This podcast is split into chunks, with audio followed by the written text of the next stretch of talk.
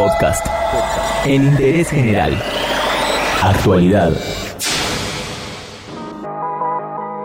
En Interés General, todas las tardes te actualizamos la información sobre el COVID-19. El Ministerio de Salud de la Nación confirmó hoy la muerte de un hombre de 61 años en Chaco por coronavirus, con lo cual las víctimas fatales son 34 en todo el país. Además, el reporte oficial indicó que los contagiados son 1.133. El promedio de edad de los contagiados se mantiene en los 45 años y además agregaron que el 51% de los casos está relacionados a viajes que hizo el paciente confirmado.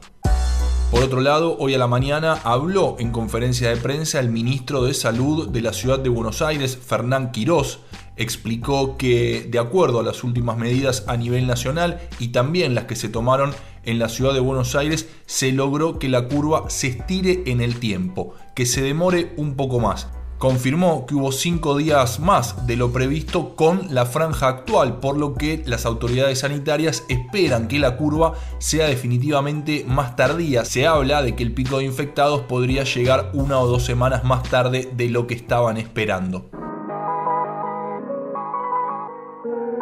Líneas de contacto a nivel nacional, la del Ministerio de Salud 0800 222 1002. En la ciudad de Buenos Aires funciona el 107 y además hay una línea de WhatsApp para chatear directamente con un médico del SAME, es 11 50 50 0147 y en la provincia de Buenos Aires el 148.